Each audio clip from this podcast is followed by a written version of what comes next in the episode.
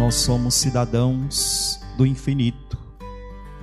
Somos cidadãos desse mundo passageiro, mas cada um de nós somos chamados a experimentar nesse dia que o Senhor virá, nesse dia que nós não sabemos quando será, mas é preciso, como a Igreja Católica nos ensina, a permanecermos firmes na fé, a permanecermos firmes no amor, o amor que é, vamos dizer, a escada para que cada um de nós possamos subir até os céus, ali onde está sentado à direita do Pai, nosso Senhor, que nos convida a convivermos aqui com Ele, nesse momento de fortalecimento, nesse momento de encontro.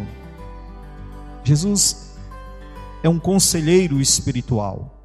E aqui hoje ele também convida-nos a experimentarmos esse amor.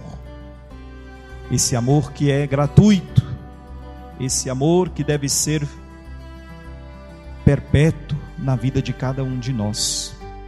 Jesus fala de acolhimento, Jesus fala de paz, Jesus fala de amor, de fraternidade, de união.